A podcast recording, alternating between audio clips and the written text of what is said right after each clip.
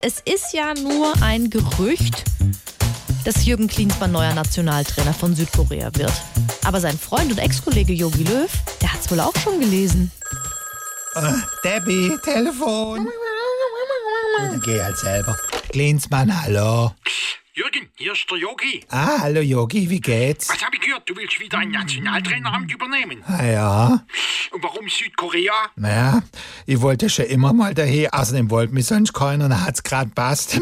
Außerdem mögen die hier meine mm, maskuline, was heißt jetzt nochmal Voice auf Englisch? Südkorea hat uns damals 2018 endgültig aus dem Turnier geschmissen. Seitdem läuft ja überhaupt nichts mehr. ah ja, Und gerade da willst du hin. ich bin schon da, Yogi, und es ist auch gar nicht schlimm. Wie? Na ja, gut, der kleine dicke Mann in der Lederjacke, der immer kommt und schimpft, der nervt etwas.